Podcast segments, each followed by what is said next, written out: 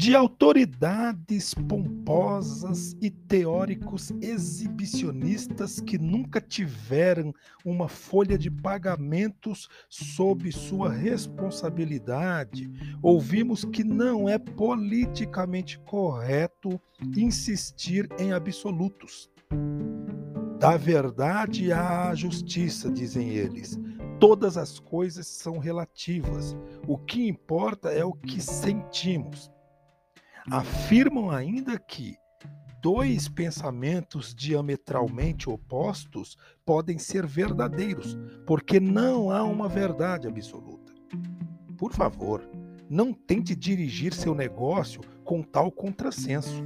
Jesus insistiu em dizer que certas coisas são verdadeiras e outras falsas, que algumas são corretas e outras erradas, que algumas são boas e outras más.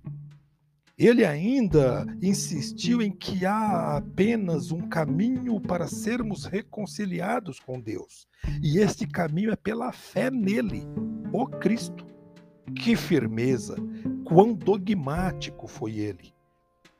Jesus nunca se equivocou.